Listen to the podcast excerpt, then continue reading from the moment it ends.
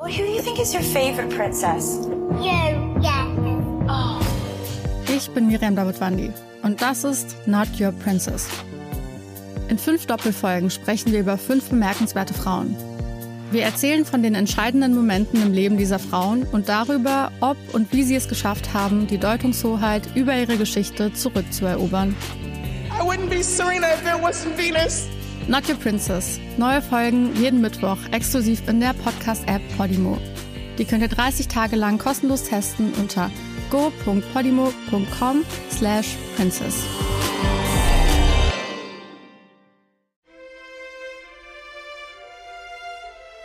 Erstklassisch mit Mischke, der musikalische Podcast des Hamburger Abendblatts.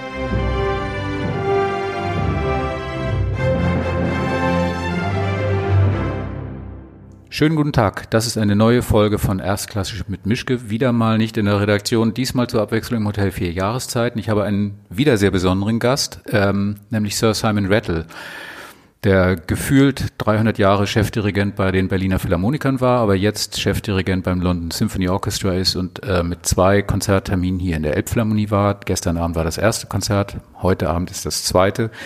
Von daher bin ich sehr froh, dass das geklappt hat. Der Zeitplan ist relativ eng, aber wir haben ähm, Gott sei Dank das Glück, dass er Zeit gefunden hat und ich freue mich sehr, dass Sie dann. Herzlich willkommen, Sir Simon. Thank you. Ähm, ich fange mal mit einer Frage an, die Ihnen vielleicht noch nicht gestellt wurde, aber nichtsdestotrotz. Warum ist für Sie ein klassisches Konzert wichtiger, wenn es das ist, als ein Abend mit Netflix und Chips? Was ist die Bedeutung in der heutigen Zeit für klassische Musik? Look, I think all art live is a different thing. Um, I still think that the cinema is different from Netflix. Uh, the theatre is different from a television. Uh, and music is one of those things which is ideally done between people in the same place. Of course, how wonderful. We have so many opportunities to listen to such a, a gigantic range of music uh, uh, in our own homes. But the idea that people actually are in the same place communicating at that same moment is terribly important. And of course, the audience is just as much a part of the performance as the orchestra is, and this can this can change what we do radically as well. Uh, this and uh, among the many means of entertainment and expression available to people, I still think that at the basis of it, of it, it is live communication. Können Sie sich vorstellen, oder sagen wir mal es andersrum, wie lange können Sie es aushalten, ohne entweder ein Konzert zu dirigieren oder in einem Konzert zu sein? So how long does it take, or what, how long can you sustain without being in a concert actually? Be it on the stage, conducting yourself, or listening to a concert? Is it something that you actually can't live without? Oh, I mean, it's it's hard for me to imagine a life without music. Certainly, I think the last time I was entirely without was the year I spent on sabbatical in Oxford studying English, uh, and I decided that I should really, I should take these three terms, these three groups of two months, also to to find whether I could live without music and to find whether something else would take its place, which of course it can, as long as you have something of an equal type of weight. I was dealing with extraordinary literature and poetry. Mm-hmm. But my goodness, was it a wonderful thing to plunge back into the music. But I can remember sitting at a performance of, of the Eroica, which was the first thing I heard at the end of two months of music fasting, if you will, and being so emotionally affected uh, that uh, and and crying so much that a couple of people quietly moved their seats away. so, and, and I think actually the Eroica should have the that effect on you. Yeah, of course. Um, since you've left the Berlin Philharmonic now, it's a weird situation. It's like it's a bit like these two popes, because the, normally conductors leaving Berlin Philharmonic uh, don't do that during their lifetime. They just die in a way. And now we have. Wait, well, I, I had a very sweet interview with Claudio Mm-hmm. together, uh, and the. And, and they were whoever it was was saying, "No, this is extraordinary because Hmm. normally the conductor of the Berlin, Berlin Philharmonic has died Yeah. before the next one comes." And Claudio, in his, he just leant over to me and said, "But I did try." because it was a complete miracle that, Yeah. that that he survived his his sickness. It was a very Claudio moment somehow. No, I mean, but es ist ein bisschen wie mit den zwei Päpsten. Es gibt den aktiven Chef der Berliner Philharmoniker, Petrenko, and you're like And the, I'm the disgraced pope. What a, like- what a, what an honor! you're like Benedict sitting on the side and Oh, good lord. I I, th- I think I'm having more fun than Benedict, and I'm certainly having more fun seeing my successor. okay. Uh, because I, I, I must I, I, I always admired Kirill, and it, it has been a huge pleasure actually just occasionally to sit in the public and, and hear what he does. Uh, and it, it- it's particularly wonderful when I, I hear a piece that I championed years ago, like the Suk Asrael Symphony, and hear a performance that I couldn't imagine bettered. Um, so, and and Kirill and I, uh, we communicate every now and then. Some, uh, there was sometimes we sit, sometimes we sit and have a drink. Sometimes we have a phone call, or even just, even actually just WhatsApp. Sometimes he asks questions, and and vice versa. Uh, and we laugh a lot. and he never complains. Why did you tell me that the bass, sec- bass section is that crazy? I, if I'd known that, I, I wouldn't have come. Something. I, I think you know anybody who looks at an orchestra and thinks it's not crazy is in the wrong job. And that's that is on, yeah, that's on the book cover. Okay. um, did you actually regret taking the job at the London Symphony? I mean, not because of the orchestra, but because of the political situation in, in, in London and Great Britain now. I mean, regret, absolutely not. Um, maybe the orchestra said, Simon, if you had known, would you have taken this? Yeah. And, and this is this is a very hard question to to answer. It would have given me pause, certainly, because one can see immediately the extra layers of difficulty that there already are. Uh, in a, in a situation which is already difficult, because the, the orchestras in England are nowhere near as privileged as the orchestras in Germany, for instance. They, they don't live in business class in quite the same way, let's say. Uh, and the, the additional layers of problems that Brexit can and probably will impose, of course, it makes life harder. But we are very used to making the best of bad situations, unfortunately, as, as British musicians. And I love the orchestra, and oh no, we're in this together. We just simply have to we have to make it work. What's interesting is our actually European partners tend to well, this makes us want to work with you more rather than less. People have been incredibly generous from, uh, from the main continent of Europe uh, towards us. And we'll, we'll see what happens. I mean, logistically, of course, it will be a nightmare. But there we are. Many things will be. Glauben Sie, dass die Rolle von Kultur in so einer Situation größer wird in England, weil Menschen sich in die Kultur flüchten? Womöglich? I mean, we hope we can help.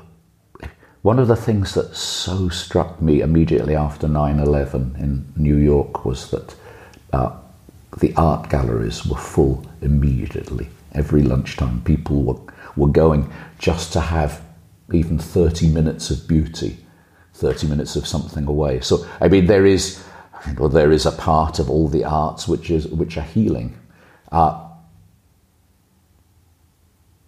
I hope we can. I hope we can help uh, in some way, but I I wouldn't put it more than. I, I think what Daniel Barenboim's phrase with the east west divan, saying, "Look, We can give people two hours of respite, no more. He wouldn't claim that he's doing any more, although actually the the social experiment of, of that that orchestra is is an extraordinary one, and it's one, of the the most moving collaborations of our time. But we can give moments respite, and God, great art speaks about everything. Well, let's hope it helps. Wenn Sie jetzt in England sind, ähm, wie fühlt sich das an? Also wie, wie, äh, wie, wie verzweifelt ist vielleicht auch die britische Kulturszene, weil ohnehin kaum Geld da war und jetzt ist absehbar, dass das Geld nicht mehr wird in der Kulturpolitik. Uh, look, to be honest, we're used to it. I mean, I, I wish I wasn't saying this. I mean, we are now, of course, we are diminished now, even more than we were before. And I, I don't even mean diminished financially, I mean uh, diminished existentially. But what is extraordinary is how flourishing the scene in all the arts is, you know, and particularly in music. Know, Things, new things are popping up all the time, and in uh, in very unconventional places. I mean, there was a wonderful series of concerts now going on in a multi-story car park in uh, in London. And this is very characteristic. It's it's alive and kicking uh, and rude and energetic in a in a very London way. Uh, I'm I'm sure Gillray, the famous cartoonist in George III's time and of the of the uh, of the time of the Beggar's Opera of John Gay, I mean, he would have recognised what the scene is still. Uh, it's and in in a way, the lack of privilege is sometimes very healthy. Was bedeutet das für die Problematik äh, mit der neuen Halle, die Sie mit dem neuen, the, the new concert hall you was supposed to, Yeah, I, get- uh, yeah. Look, it's a, it's it is always a matter of time. I mean, you know, musicians aren't by their nature terribly patient people, but we all do know that uh, halls have their ups and downs while they're being built. And yes, I mean this this is a lull at the moment.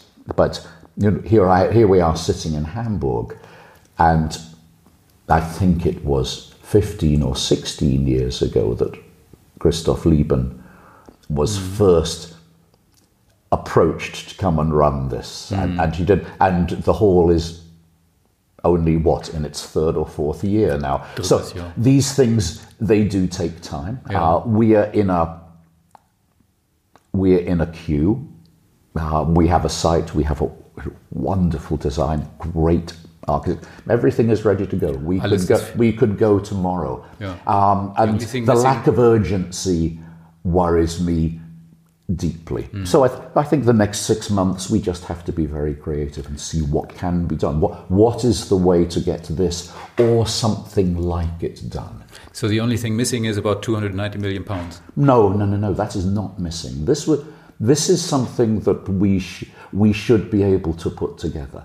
Uh, the thing that is missing is uh, the will to make everything move. We're we're in a buyer's we're in a buyer's line at the moment.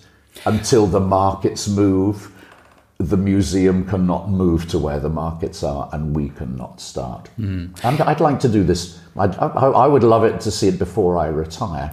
Uh, You're only 65, so Look, that's... I mean, Herbert Blomstedt sent me a wonderful message saying that I, I want you to know that 65 is the new 30. And I, he is, which is, was very touching. Uh, and, yeah, well, he's a lesson to all of us because I'm actually, you know, I've known him all my career and he seems the youngest now that he ever was. He told me, er hat mir vor bei unserem Treffen erzählt, er war in Salzburg in einer Dirigierklasse mit Barenbäum. Barenbäum war 14 und er war 26. Und Barenbäum sagt ihm immer noch, du siehst viel jünger aus als ich. Und ähm, Ja, Herr Blomstedt ist schon sehr speziell. Ich wollte aber nochmal darauf zurückkommen, auf diese Geschichte mit dem Orchester. Während der Bauphase hier oder auch in den ersten, in den vergangenen Jahren war das Münchner Orchester immer hier und hat fast geweint wegen der Problematik in München. Ja. Ich kann mir vorstellen, dass jetzt das London Symphony, als es hier in so eine fertige Halle reinkam für dieses Konzert, jetzt wieder mal doch auch Tränen in den Augen hatte und sagte, wir möchten auch dringend so einen Saal. Bitte Simon, make it so. Yes, I mean, I, not no kind of magician.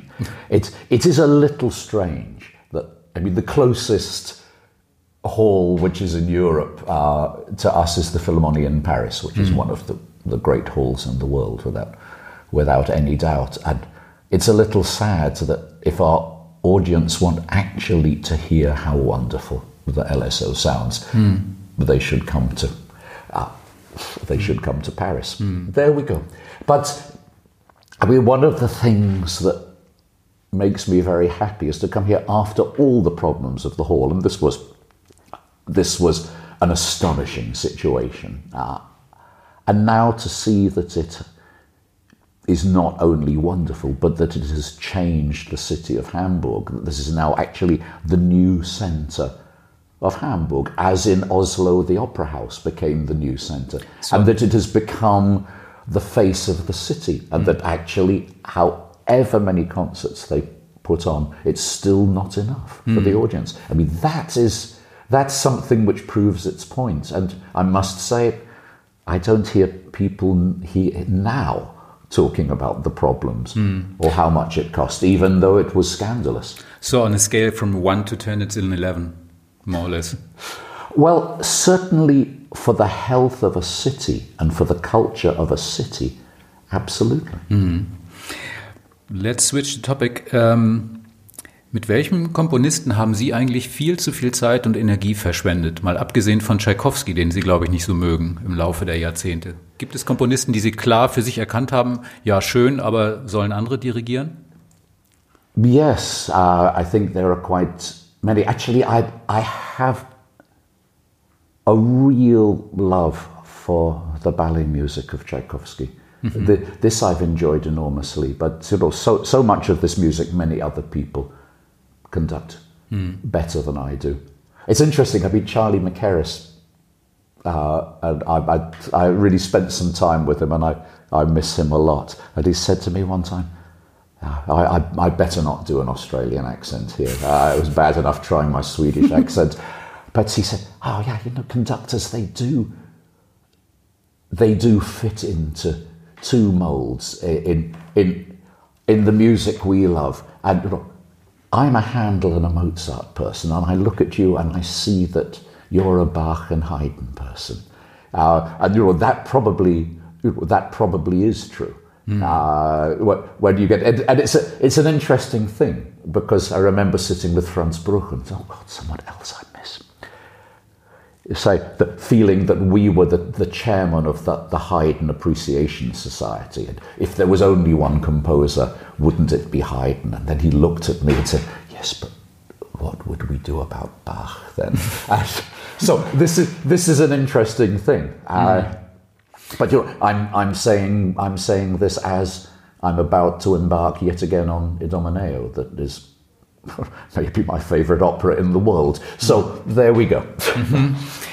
How do you keep yourself from not thinking about music all the time? Because everybody needs to relax sometime from his job to not get crazy or overacting or. Oh please! Well, I mean, actually, having three three young children and two older children, and as of last week, a a, a grandson. I mean, you, have become grandfather. I've become a grandfather. So you're officially old now. So, well, precisely. But I mean, so so many people uh, said to me with Anishka, who's five, "Oh, you know how lovely to see you with your granddaughter." I do say, anybody in their right mind at my age would have a granddaughter that age, but actually, she's my daughter. Uh, so there, there we are. I mean, this helps enormously, and and actually oh, you you can't be down that particular rabbit hole all the time. Wonderful though the music is, and extraordinary though it is, and liberating though it is. I mean, music is about life, not really not the other way around. And if you get it the other way around, I think you're in trouble. Did you order an instrument yet already for your grandchild? What's it like? I mean, congratulations. Is Thank you. a boy or a girl? He's a little boy. He's a little boy. Yeah, that we'll see what his we'll see what his parents do. I mean, his his, his dad is a very successful professional clarinetist, and his mum is a uh, is a, a the pianist, repetitor, chamber musician. Um, who knows? He'll probably be an engineer. Irgendwer muss das schwarze Schaf in der Familie sein. Ja, ja. Wie viel, better, wie, viel, wie viel besser als Sie damals ist die junge Mirga Graschenüte Thüler jetzt in Birmingham? Haben Sie da, vergleichen Sie da noch oder ist das für Sie ein Kapitel, das ah, look. abgeschlossen ist? I'm so proud of Birmingham because they they really did a good job in who they in, in who they selected from I mean they took a gigantic risk on me probably the biggest risk of anybody but then Sakari then Andris then Mirga uh, they have a good they have a good track record in finding people who will also devote themselves there. Um, I must. I had the experience of sitting and hearing them the, for the first time in uh, in Luzern with Andris, playing some of the pieces which I had really worked with the orchestra on, and playing them so much better than we had done. And once again, I must say, I, I wept. Not, not so much that people in the audience moved away. I mean, there wasn't much space in Lucerne for them to move away. But still, and I was so proud of them. And I'm so thrilled that they are so excited about Mirga and what they, what they do together. Well, I, uh, I, I'm working with them you a little bit, uh, a little bit now, because also they've been in terrible financial problems. I mean, the, the local government basically decided to slash their funding. So I've done a couple of concerts that have been for fundraising uh, for them because this is a wonderful orchestra and they, they need our support. But I'm thrilled, and she seems to be doing a great job. And she's really, she's really a mensch. Uh, you, you feel that in the personality, and you feel that in the love for what's going on. Aber sie ist auch, um den Ausdruck mal zu nehmen, ein Tough Cookie. Das muss man in dem Job wohl auch sein. Also sie weiß 300 Yes, but- but- was sie will. but not unpleasant. Uh, but uh, there's some steel there. But she treats everybody with love and love and humor. You know, conductors do not have to be Jose Mourinho. They can be Jurgen Klopp. and that's and, and that's something we would all aspire to. Ähm, wenn Sie das jetzt so sehen, ähm, ist das nicht sonderbar, dass das immer noch und immer wieder ein Thema ist? Oh, eine Dirigentin, eine Frau auf dieser Position. Also wenn ich eine Frau wäre, mich würde das fürchterlich nerven. Wie sehen Oh. Sie als Oh, Dirigent? of course. Of course. I mean, look, thank God it reached a sudden tipping point in the last 10 years hmm. or less, where suddenly you realize, wow, there is all this talent around. And I, know a, I know a number of people. I mean, actually, the wonderful woman who runs the London Symphony Orchestra, Kathryn McDowell, is the kind of person who, she might very well have been a conductor, but she realized in this time this was nothing for her. And I think I, I know a lot of people who could have, have done that. I remember really working on Emmanuelle Haïm when she, we were doing Rameau together and saying, look, Emmanuelle, you must be a conductor. Hmm. Look at how you're. She said, oh, I, I couldn't possibly do that for all these reasons. And I think there has, there has reached a tipping point now. And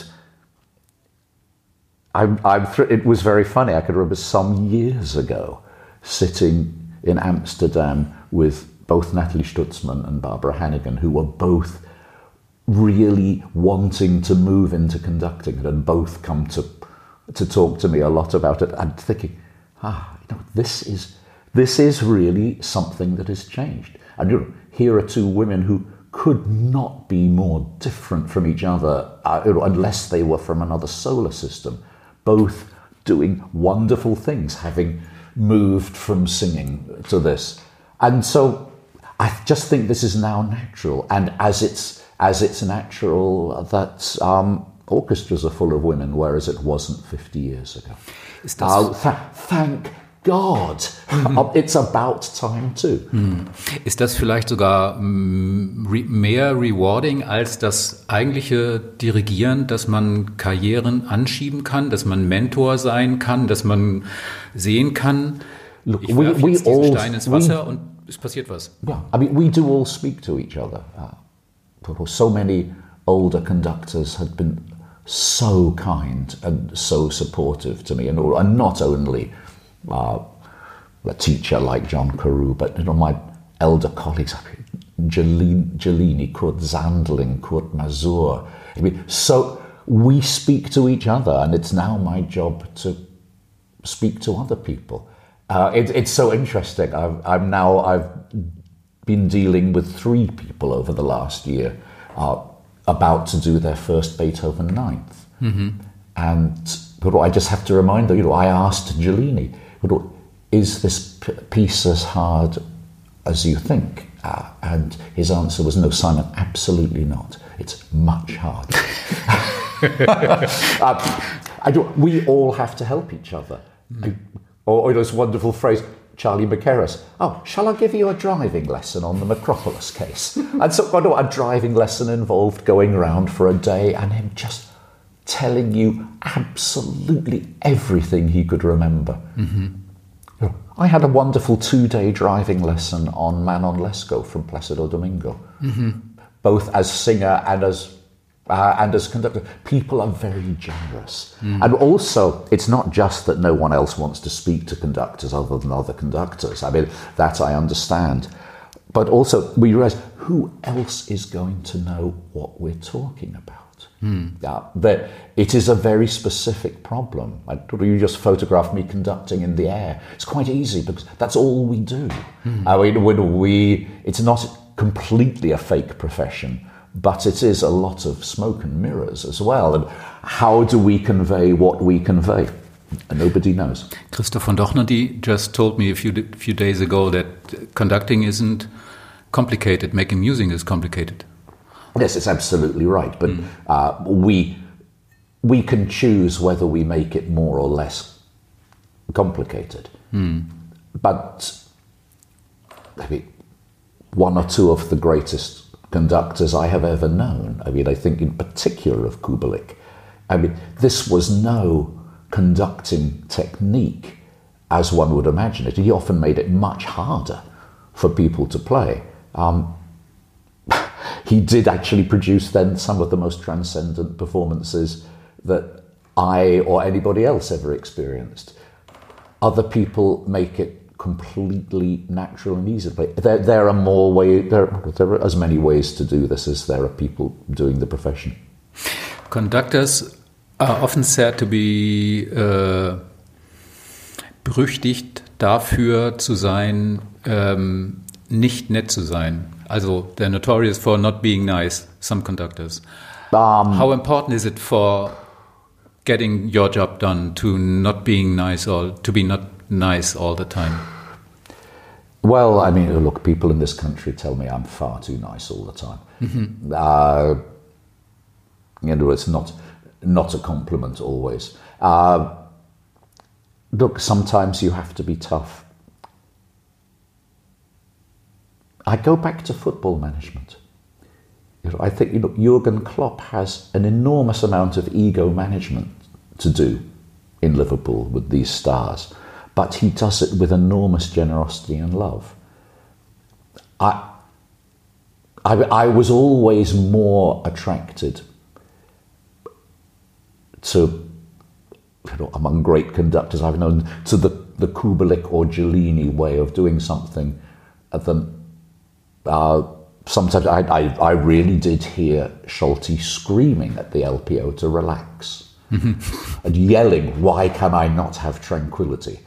Uh, of course, everybody has their way of doing things, but I think they're what there were always different characters of conductors. And I think mostly the day of the autocrat is gone. Uh, although, you know, I look at politics and I look at Putin, etc. "Oh, Maybe this really is making a comeback. I, I, I'm not sure that people will put up with it in quite the same way either, which is probably a very good thing. Haben Sie eine Meinung zu dieser Debatte, die es um Barenboim gab in den letzten Monaten, um die Art und Weise, wie er in Berlin mit der Staatskapelle gearbeitet hat? I mean, I love him. Uh, I mean, and he's extraordinary. Yeah, he's tough. There is absolutely no doubt. Uh, I think there is absolutely ah, there isn't anybody in the orchestra uh, there who wouldn't totally respect what he has done for them and the, the kind of devotion that he has that, that he has shown to them in I mean, simply restoring that orchestra not only to its former glory but even a greater glory. But it's a different it's a different way of doing things. But I ha- uh, I must say, I mean, I hear an extraordinary identification of the of him and the orchestra together. Uh, I just recently listened to an Elgar Second Symphony, which would be the last thing almost you would expect uh, from a German orchestra in that way, but uh, how they have played and with what, what love they have played. Everybody needs to do this in the way in the way that they can. Weil Sie ihn eben erwähnt haben, haben Sie eine Meinung zu, dem, zu der Diskussion um Placido Domingo?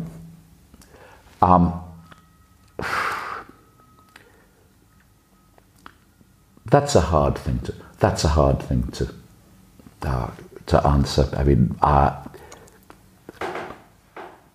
I've experienced nothing except astonishing generosity uh, from from Placido. This, you know, we're we're sitting here in the middle of the the jurors sitting out to decide in the Harvey Weinstein trial. And it's a time of enormous flux. Uh, I think for the next generation of musicians, uh, it's it's an interest it's an interesting time because also they that they will think oh, a, a lot of the old types of power plays are not are not acceptable. We have to find a new way uh, in this world to work together, and so I think at the end of it all, this will be something which is which is beneficial. Mal eine andere Frage. Ähm, ich habe das hin und wieder bei Künstlern erlebt, nach dem Konzert direkt. Man fällt in ein Loch. Also das Adrenalin hat einen vorher vollgetankt, dann ist das Konzert vorbei, man fällt in ein Loch, ist noch voller Energie, aber das, wofür man lebt, ist an dem Abend vorbei. Wie, wie schrecklich ist das? Ich, ich kenne diese Situation ja so nicht, aber ich stelle mir vor, dass das für einen Künstler, wenn der von der Bühne geht, dass dann sofort der Turkey anspringt und man sagt, ah, das will ich wieder haben. Und man leidet auf der Bühne, man leidet aber auch hinter der Bühne, wenn man nicht auf der Bühne ist. Oder? Oder weil man nicht auf der Bühne ist. Yeah, nobody can pretend that this is a normal life. Uh, it, there are heightened emotions everywhere. Uh, there are certain things I don't. When the Beethoven Ninth comes up again, or Tristan comes up again, that you will have strange sleeping patterns. because, of course, uh, you know, I'm a good Liverpool boy, so alcohol helps. But you do, uh, you know, let's not be too subtle about it. But uh, very often at three o'clock in the morning, there you are, and this music and this emotion is you're wide awake and it's battering away at you. Yeah, yeah. I mean, Beethoven's cycles are not good for sleep patterns because he has a he has a way of uh, impinging on your whole being. But this is just part of it. We have to learn how to regulate our life, uh, and we are going from immense emotions to real life very quickly, and it's just sometimes the re-entry is tough. Ich frage deswegen, weil ich ein Zitat gefunden habe, wo Sie gesagt haben, dass Sie sich einen Eimer daneben gestellt haben, weil Sie Tristan dirigieren mussten, ähm, um einen Eimer in Griffweite zu haben, to be able to throw up at any given time while conducting Tristan because of excitement or disgust or whatever. I found this quote amazing because that's not the normal reaction you should have while listening or conducting Tristan. It was Bernard Haitink who said to me, oh, because we were both conducting Tristan for the first time in our lives in the same year. And mm-hmm. I was fortunate enough that Bernard did it first. And I could be there in some of the rehearsals and talk to him. And he said, You know, Simon, this is some of this, this is not really music, it's, it's something else. and I said, You know, Bernard, what are you talking? He said, Oh, Simon, just wait, you'll see. and of course, I absolutely saw. Um, and my experience in the dress rehearsal of having to fight every desire of my body to actually lie down on the podium in a fetal position and sob. That, that, actually, that this was a real possibility that you would do that. And then I thought, I know what he's talking about. And yeah, I mean, I was, when I conducted the first night of my first Tristan, um, I was ill uh, and there was a bucket in the in the pit in case there was a disaster. But I'm not sure it was entirely physical sickness. Uh, I did I did have some kind of fever or what or, or, or whatever, but Tristan does that. Uh, it's a drug, and it's uh, it's a dangerous drug. And I think we, I think everybody in the 19th century uh, realized realized that, and it's part of its astonishing power still. Gibt es einen schöneren Platz auf der Welt, als vor 120 Menschen zu sitzen, die spielen, was ich möchte?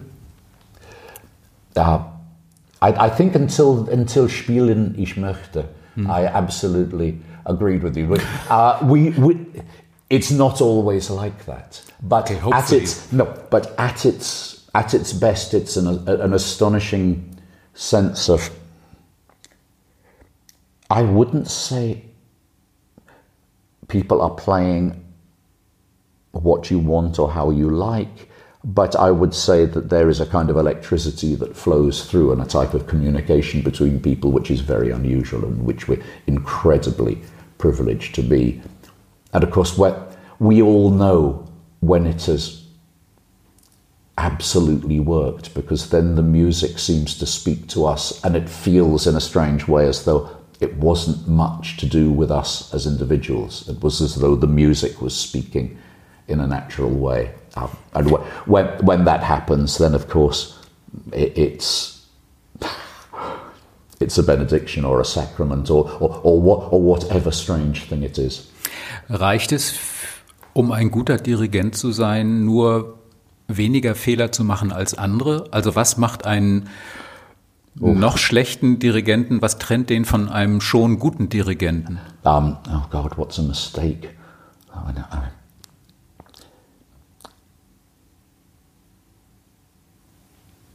I don't think. Once again, if you believe this is something you can get right or wrong, uh, Also this, is, this is kind of beside the point. also es gibt kein richtig oder falsch, sondern nur ein so oder so. No, I mean, I mean, for as a conductor, I mean, there are a certain number of things that you must pack into this suitcase, but there is every different way of doing that. Uh, all of us go down wrong paths, probably relative, uh, relatively often.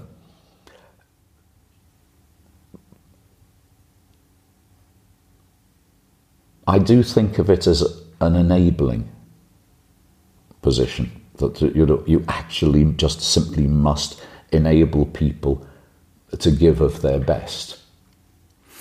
But it's you know, it, as as ever, there is not really a formulation of words that describes what it is we do. Wie fühlt es sich an, wenn man, das wird Ihnen wahrscheinlich auch noch passieren, wenn man vor einem Orchester steht und man merkt, nee, heute Abend, das wird nichts. Wir sind jetzt hier noch zwar zwei Stunden unterwegs zusammen, aber Or sometimes this happens. ist das nicht and, fürchterlich? and it, yes, of course. Was macht man dann? Remain as honest as you possibly can. Uh, and sometimes, uh, really often, between a conductor and an orchestra, if there's not a chemistry that works, then it is very, then it can be very strange. You you get through and you respectively res- respectfully take your leave is what I would. But some evenings, uh, you have a bad night as well, or everybody has a bad night, and it can have a tremendous knock-on effect. The Berlin Philharmonic still talk about a famous Mahler Fifth in Carnegie Hall, uh, where the trumpet had a real problem at the beginning, and then everybody felt they had to save it, and so one after another, everybody had a catastrophe after it. And they said, they said, uh, I mean, they, they still laugh about it. They said it was that it was a, it was a, a, a horror show, it, but it was, it was like a kind of mass hysteria, uh, and, and then you just, just, oh no, once again, you know, alcohol helps. If you're if you're teetotal, this must be a terrible thing. you have to escape in some way. But it's it, this is a moment also to keep your sense of humor. Wenn Sie so einen Abend erlebt haben und dann wieder in den Alltag zurückkommen, also das, das Tolle an diesem Job des Dirigenten ist ja, im Großen und Ganzen machen alle, was man sagt. Also das ist zumindest die Theorie. Wenn Sie dann einen freien Tag haben und Sie gehen, keine Ahnung, in Berlin, wo Sie wohnen, irgendwo hin und sagen, ich hätte gern, ich möchte gern das und das, dann sagt der Berliner, ja, ja, kann ja jeder kommen, hinten anstellen. Also das Problem, aus dem Dirigentenleben in ein Alltagleben, in ein Alltagsleben zu kommen, stelle ich mir groß vor, weil es gibt ja Situationen, in denen man nicht das letzte Wort hat, in denen man nicht der Maestro ist, in denen man nicht sagt, da geht's lang. I think you uh, you have a slightly in, inflated idea of what it's like for us actually doing the job. Uh, it's, it's, it's it, it, of course, it's a strange thing. Uh, it is a slightly feudal position, but it's not that different from Alltag. Uh, Also man but, you know, I, but yes, I, I remember my father changed his profession in his 50s from being businessman to being teacher. And he would come back home and suddenly, you know, he would still be the teacher. And he would expect, and we, we thought this was actually intensely funny. Uh, It doesn't, look, you, bet, look, you better keep your proportion. Um, yeah, if, if, if you think you're getting like a, a conductor with inverted commas, then, then you better look at how you are, uh, how you are in your life. Mir hat Jessie Norman mal gesagt, sie würde gerne als Baum wiedergeboren werden. Das fand ich sehr schön. Ähm, wenn Sie aus Liverpool kommen und nach dem, was ich so gehört habe, möchten Sie wahrscheinlich als Jürgen Klopp wiedergeboren werden. Interesting thought. I mean, for me, I find his method of leadership an inspirational one uh, because it's clear you can do this by through Menschlichkeit. Uh, uh, and of course, if you come from if you come from Liverpool, I mean, football is one of the defining uh, things, uh, and living in Germany and loving Germany and seeing uh, a German football manager coming to my hometown and being so loved and respected. Uh, that's I find that a wonderful thing. Uh, I if a football manager had um, arm gestures to make it work, it would be closer. Uh, for me, it, for me, the life of that would be too hands off because you want to get down. As a conductor, you still do get down and dirty. Uh, as a football manager, it is still at a distance. On the other hand, it is you do normally bring the best out of people by encouragement, and he's a good he's a good role model for this. So genuine admiration. Yes, oh, absolutely. Wie muss ich mir vorstellen, wenn, wenn Sie zu einem Fußballspiel gehen? Werden Sie dann zum Tier schreien, werfen mit Bierbechern, beschimpfen die Menschen, drehen durch oder sind Sie dann sehr calm and sophisticated? Um, oh, I like to shout a lot. Aha. I mean, I watch because uh, my my eldest son, my fourteen year old, was a very good football player, and I. Uh, I go. I, I love to go and watch that. I mean, sometimes yeah. Sometimes we go to Hertha as well, uh, and I now I really have to find a way to take my boys back to Anfield. And so, although unsurprisingly, it's quite hard to get tickets at the moment for Anfield. Sogar für Sie? Yes, also, but uh, I'm working. I'm working on it. But you know, I'm I'm not a football parent in that way, but I do love to shout encouragement. Uh, but I, I'm not yelling from the side what you have to do. Uh, Aber das ist doch der Fun-Part beim Fußball zusehen, denke ich. yeah, I mean, but the the amount of sound that comes out of, and I mean, in Anfield, it's the singing. Which is really powerful, uh, and that's that's good. Then then we know we have yeah we, we have our Welsh roots in Liverpool where where know, so many great singers come from, and you, you hear it on the terraces. Weil Sie das vorhin gesagt haben, dass Blomstedt meinte, äh, 65 ist das neue 30, dann haben Sie ja noch, sagen wir mal, drei, vier Jahrzehnte Karriere vor sich. Fängt jetzt erst eigentlich die, die, die, der tolle Abschnitt der Arbeit an, dass Sie alles, was man an Lernprozess brauchte, alles, was man an Fehlern machen musste, haben Sie jetzt weitgehend erledigt. Jetzt fängt es an, Spaß zu machen, ab 65? I mean, of course, that's true. Uh, you know, Bernard Haitink said to me also, one of the many wise things, he said, yeah, no, there is a real advantage to having the experience, but don't think that always makes it easier. and the, look, there, there is a truth about that. Uh, no, but, but maybe that's the best. Maybe that's the best way to finish that quote. Eine letzte Frage noch. Ähm, ich habe gelesen, Sie sollen ein wirklich mean Cook sein, also wirklich gut in der Küche. Was ist Ihr Killerrezept? Womit kriegen Sie alle Leute zum Staunen? Um, it's when I started uh, reading Heston Blumenthal, a chef from chef from England, uh, and learning about cooking meat very very slowly. So I would say the the recipe with the the, the eight the lamb cooked for eight hours uh, in an oven where really I think the lamb thinks it's having a sauna. Has no idea that it's being cooked. this this one that's what I cooked for Angela Merkel and her husband when they came to dinner. Das ist gut genug. Ähm, And the, the sweetest story you know, my, well, my 14 year old, but he was much younger when they came. He said, Oh, I can show her my Star Wars Death Star because there's a Chancellor. There's a Chancellor in Star Wars, and so she'll understand. And it was what, to watch him taking around and watch, I mean, just the deep kindness of this woman with him. And when, when they went to bed, he said, Those people, whoever they are, they're very nice. You can invite them again.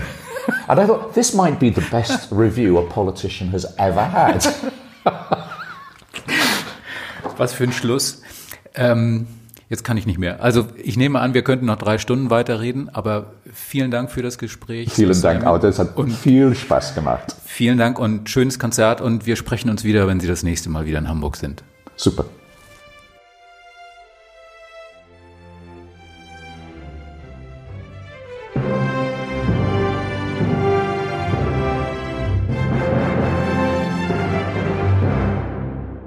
Weitere Podcasts vom Hamburger Abendblatt finden Sie auf abendblatt.de slash podcast. Well, who do you think is your favorite princess? You, yeah. Oh. Ich bin Miriam Davidwandi und das ist Not Your Princess. In fünf Doppelfolgen sprechen wir über fünf bemerkenswerte Frauen. Wir erzählen von den entscheidenden Momenten im Leben dieser Frauen und darüber, ob und wie sie es geschafft haben, die Deutungshoheit über ihre Geschichte zurückzuerobern. I wouldn't be Serena if there wasn't Venus. Not Your Princess. Neue Folgen jeden Mittwoch exklusiv in der Podcast-App Podimo. Die könnt ihr 30 Tage lang kostenlos testen unter go.podimo.com slash princess.